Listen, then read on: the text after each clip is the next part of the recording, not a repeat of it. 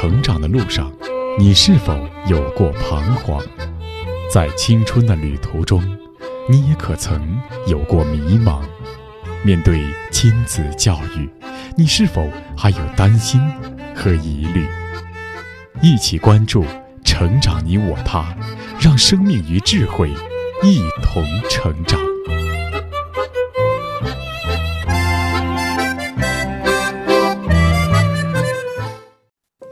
愿生命与智慧一同成长。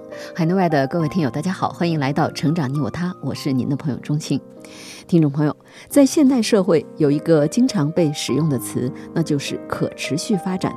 可持续发展这个概念的明确提出是在上个世纪八十年代，最早是由一些世界自然保护、环境保护以及野生动物保护机构共同提出的，主要针对的是人类对大自然的行为，使得大自然陷入了不可持续的危机。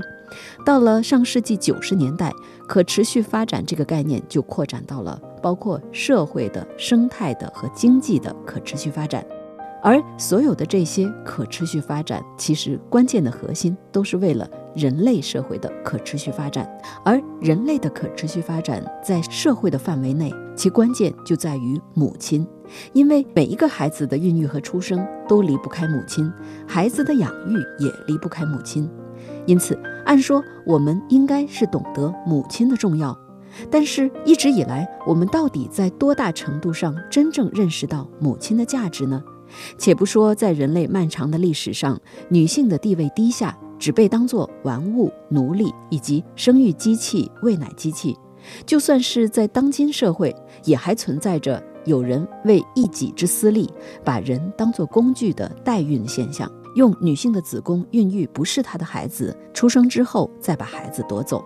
本来。人的身体与精神人格是不可分割的。母亲孕育生养孩子，那是人类的爱与尊严，以及人的使命的高度统一。同样是生育孩子，作为有尊严的人与作为工具性的生育是完全不同的。但我们却常常很难看到这一点。为此，华东交通大学母亲教育研究所所长王东华教授向社会发出了发现母亲的呼吁。在他所著的家庭教育专著《发现母亲》当中，王教授提出了“女人的名字叫母亲”这样的观点。那今天的节目，我们就来听一听他为何发出这样的呼吁。请听《发现母亲》导论的第五节“女人的名字叫母亲”，以及第六节“推动世界的手是摇摇篮的手”。播讲时代。导论第四节。我们的教育犯了大错误。上一节内容，我梳理了人的成长受四个关键因素影响的观点，那就是智力、意志、品德、气概四方面形成一个立体的三棱锥体，我称之为人的成长三棱锥学说。但此时我陷入了更大的茫然。因为依照这样的成长学说，现在的教育似乎存在着极大的问题。因为对智力、意志、品德、气概这四者，现行的教育仅仅对智力有所帮助，而对其他三项似乎毫无关注。是我的成长学说错了呢，还是现在的教育错了呢？真正让我下决心走进教育这座迷宫的是邓小平同志在一九八九年说过的话。他说：“我们这十年最大的失误是教育，主要是讲思想政治教育。”邓小平这句话曾被广为引用，也曾引起过广泛的重视。为什么我们总是陷入智能中心主义的陷阱？又为什么总要高喊道德教育，而最终又难逃道德虚无主义的结局？其实我们在任何时候都没有说不抓道德教育，任何时候都没有说不抓思想品德教育。即使是在人妖颠倒、黑白不分的十年动乱时期，分数第一也是遭到无情批判的，可结果仍是全民族道德水平的大滑坡。这一切究竟是怎么回事呢？把镜头拉长，就会发现，叹息道德下降的声音，起码已经重复两千多年了。在中国，第一个说出这种话的不是别人，正是圣人孔子。在《论语》中，孔子说：“圣人无不得而见之矣，得见君子者，斯可矣。”就是孔子觉得当时的社会世风日下，礼崩乐坏，感叹已经不见圣人，见到君子就不错了。所以他说：“克己复礼，无从周。”他推崇周朝的典章制度和道德规范。宋代程颢说：“古人自幼学，耳目犹处，所见皆善；至长而不见异物，故易以成就。今日自少，所见皆不善，才能言，便习会物，日日消烁，更有甚天理。”程颢也认为，古人从小接触的都是善，而现今的人接触的都是恶。清代陆士仪说：“今则人心风俗远不如古。”至于鲁迅笔下的叹息声，更是民间的一种写照。不仅中国如此，外国教育家也同样如此。就连日本教育家井深大也曾大声疾呼：“日本乃至人类不能无视智力以外的另一半——品德的教育。”面对这些呼吁，难道我们的学校就没有采取措施吗？否，我们学校在这方面动的脑筋，甚至远比在智力教育方面还多。我曾经是高校的一名德育教师，并且是怀着宗教般情感对待德育的一名教师。我愿作证，学校在道德方面已尽了最大的努力。学校加强道德教育，无外乎课内与课外两种途径。课内是增加学时，课外。是加强校风建设，但是多开几个学时的伦理课，并不能提高多少学生的道德水平，因为道德的实践性很强。校风建设也是如此。除了上课，学生能在学校里停留多少时间，又能遇到多少道德问题呢？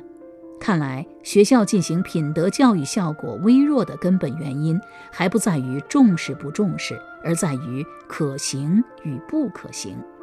智力方面，知识可以教给孩子，但品德教育是教不给孩子的，而只能是做给孩子的。诚恳待人，不是你让孩子认识这个词就能完成的，它是通过你的一言一行做给孩子的，它反映的。不是你对这个词的解释的结果，而是你为人的做的结果。因此，只有落实到父母、老师以及全社会每一个人都自觉地提高自己品德水平，品德教育才会有大进步。因此，看起来我们忽视的是对孩子的教育，事实上，我们忽视的是对教育者本身的人格修养的教育。看来，现行的教育。真的存在着极大的危机。教育的问题究竟出在什么地方呢？我发现我们教育的目标并没有错，德、智、体、美、劳、群、爱，没有人提出过反对。但是我们却没有辅之以相应的方法。我们是用教学这唯一的方法去解决所有的教育问题。目标并没有错，但方法上出错了。为什么说方法出错了呢？因为我们所谓的教育规律，都是从教育者、从智力教育的学科体系出发而总结出来的，只注意了教育者，而没有注意被教育者。对于被教育者一方，我们没有去做认真的研究。被教育者的本质是学习，如果我们不懂学习的原理，教育便无的放矢。就像为吃素的人准备了一桌子烧烤，这倒是我们人类常做的傻事。当年我之所以写《新大学人》，就在于尽管中国有几百个高教研究室，却没有一个是专门研究大学生的。结果是大学生的本质都已改变，连对学校的主体学生都没有花力气去弄个明白，又如何能教育好他们？对于教育也是如此。我们没有弄清学生学习的原理，只重视教与学，而没有重视育与习。教与学是显意识层次上的，育与习是潜意识层次上的。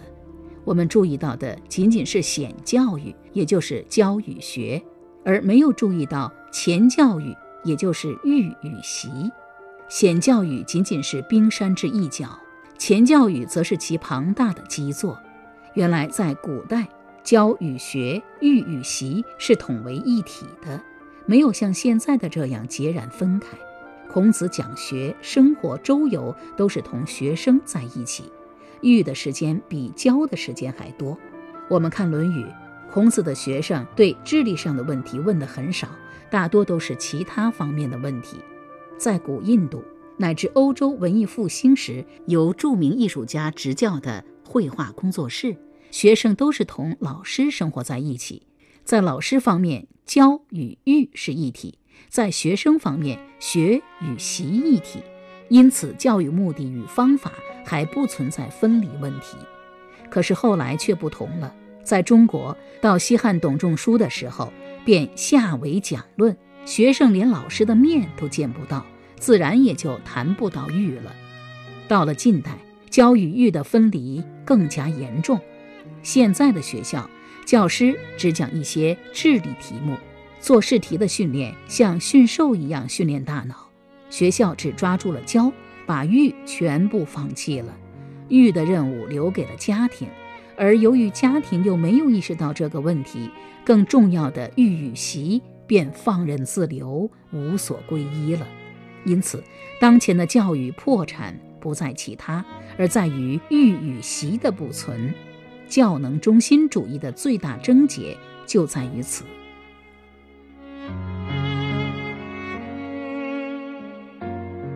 王东华教授所说的智能中心主义，在我们的教育中确实存在这样的现象。我们会更多的关注孩子是否聪明能干，因为这是比较容易量化的衡量指标，比如用考试、用分数来衡量。但是品德却是很难。用量化的指标来衡量的，这也就是为什么学校教育虽然说重视德育，也很抓德育，但效果却不明显的原因。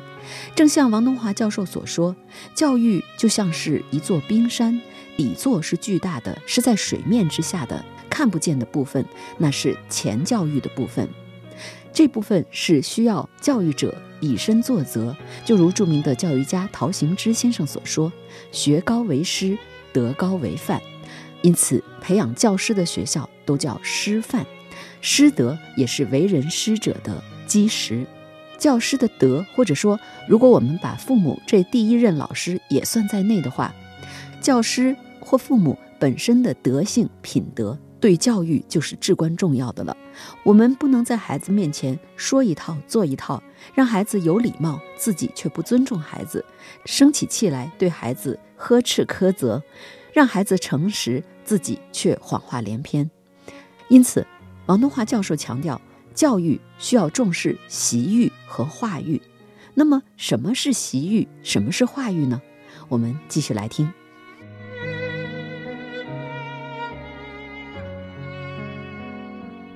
要高度重视前教育、习育与化育。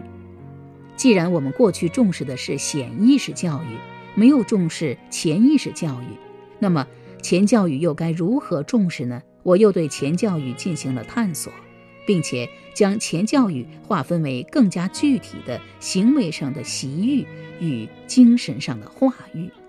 那么什么是习育呢？我以为就是行为上的培育，就是从最微小的习惯慢慢过渡到最根深蒂固的习性。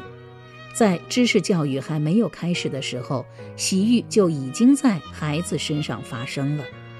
说的通俗一些，就是身教先于言教，身教重于言教，身教易于言教，身教是言教的基础，言教是身教的提炼、抽象与概括。因此，如果习育这个基础没有打好，教育的效果便会大打折扣。一个养成利己范式的人是不能很好理解大公无私的；一个处处以自我为中心的人是很难体会谦让这种美德的。习育不好，则孩子整个一生的根基都动摇倾斜了。习育可以说是一种后天的社会遗传，意志、品德都是靠这种习欲来完成的。它最终形成一个人的行为范式。也就是为人处事的态度与程序，好的范式受益终生，坏的范式贻害无穷。正如一个众所周知的观点：一个人种下去的是行为，收获的是习惯；种下去习惯，收获的是性格；种下去性格，收获的是命运。这便是一个写照。一旦范式不好，再去改正是极其痛苦的。可惜的是，我们现在的教育都是这种再教育。那么，什么是化育呢？那就是人的精神上的培育，是人的灵魂的建设。同习育一样，精神上的成长只能靠精神上的感化，而不是靠说教就能给予的。这就是宗教里的传播总是由那些品德卓越的传教士来完成的一样。马斯洛说，人的需要是分层次的。其实，人的精神境界也是分层次的。面对同一事件，不同的人有不同的处理方法。韩信之所以能够忍受胯下之辱，是因为不与这些人一般见识。项羽要同刘邦捉对单挑，刘邦则曰：“武宁斗智，不能斗力。”存在主义哲学家尼采所说：“即使我走错了，也是走在这些人的头上。”对于牛顿来说，他即使在第一推动力上犯了错误，那也是一个别人想犯也犯不了的伟大的错误。杰出的人物都是由话语而成，都是境界高远所致。因此，在气概、品质、意志、智力这四者之中，只有智力才是教的，其他都是育的。由此可知，前教育的重要。教可以培养出神童，但却培养不出天才。教可以培养出才子，但却培养不出大师；教可以培养出士兵，但却培养不出将帅。而只有育，才能塑造一个完整的人生。现在有不少创造学家在谈论左脑或右脑建设，这其实仍然是在显教育范围里打转转。比左脑右脑更重要的是内脑与外脑。内脑是动物性的，形成范式。外脑是精神性的，形成灵魂，化育心成。因此，在新世纪的开始，前教育的重要性正在显露。而前教育的成功与否，关键在于父母。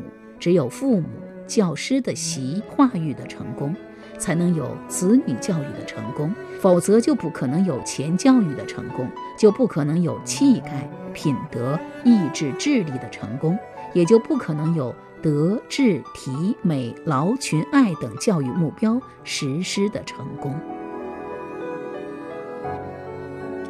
我对情商等的看法，其实除了智力以外，人们也不断的在变换名词，强调智力以外品质的重要，如非智力等。现在更是有了一个时髦的名词，称为情商。与情商同时被创作出来的还有成商，也就是成功商数、逆商、逆境商数等等，万变不离其宗，这些都是智力以外的东西。正如一本情商书籍是这样定义情商的：它是良好的道德情操，是乐观幽默的品性，是面对并克服困难的勇气，是自我激励、持之以恒的韧性。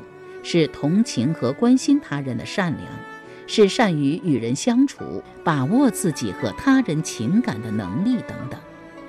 对情商的重视，一方面反映出对人成长的研究的进步，另一方面也表明其落后。也就是说，对前教育还没有引起足够的重视，并且遗憾的是，他仍仅仅只提出了问题，而没有提出解决问题的办法。那么，情商是如何培养的呢？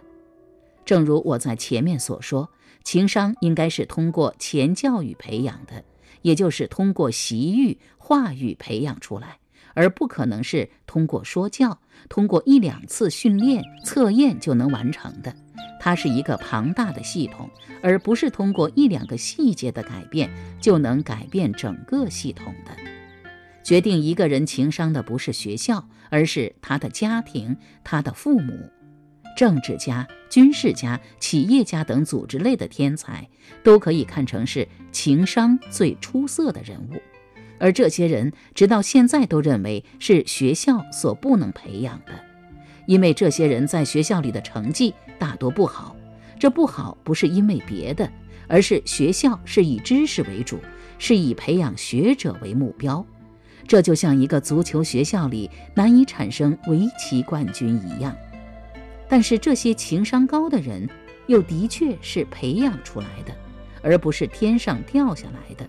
正如一本情商书籍中所说：“智商是天生的，情商却是靠后天培养的。”一个显然的事实就是，所有这类人物小时候都是孩子王出身，而这些孩子王本身就需要其家庭的帮助。所有那些情商高的人，他的家庭或者他的监护人的家庭情商都很出色，具体表现在他的家庭在当地几乎都享有较高的威望，其父母在当地都是受到人们尊重的人。这种尊重本身就是一种非常必然的东西。例如，东晋时期的名将陶侃，陶侃的母亲嫁给陶侃的父亲时，陶侃父亲情商不高，陶母就以织布来换钱，让丈夫去交往那些胜过自己的人。到儿子陶侃年轻时期时，当地名士范奎带着仆人骑着马来看陶侃。陶家赤贫，时值隆冬，陶家早已断粮，但陶母却剪下自己的头发卖掉，换来酒肉让儿子待客，又用床草来喂客人的马匹。正是因为这样，让范奎看到陶侃的人品和抱负，极力举荐，陶侃才能成为东晋的名将与名臣。现在谈论情商，只指出其重要。却很少谈到情商的培养，即使谈到培养，也是极其皮毛的。它让人想起伊索所说的一个寓言：有一只猫，它羡慕人的生活，恳求维纳斯将自己变成人。维纳斯答应了猫的请求，将它变成了一个美丽的女人，并同王子相爱了。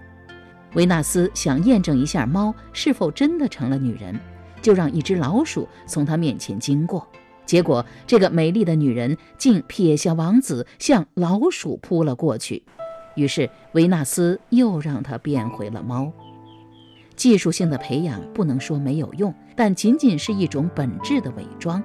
真正的情商是取决于父母的情商的。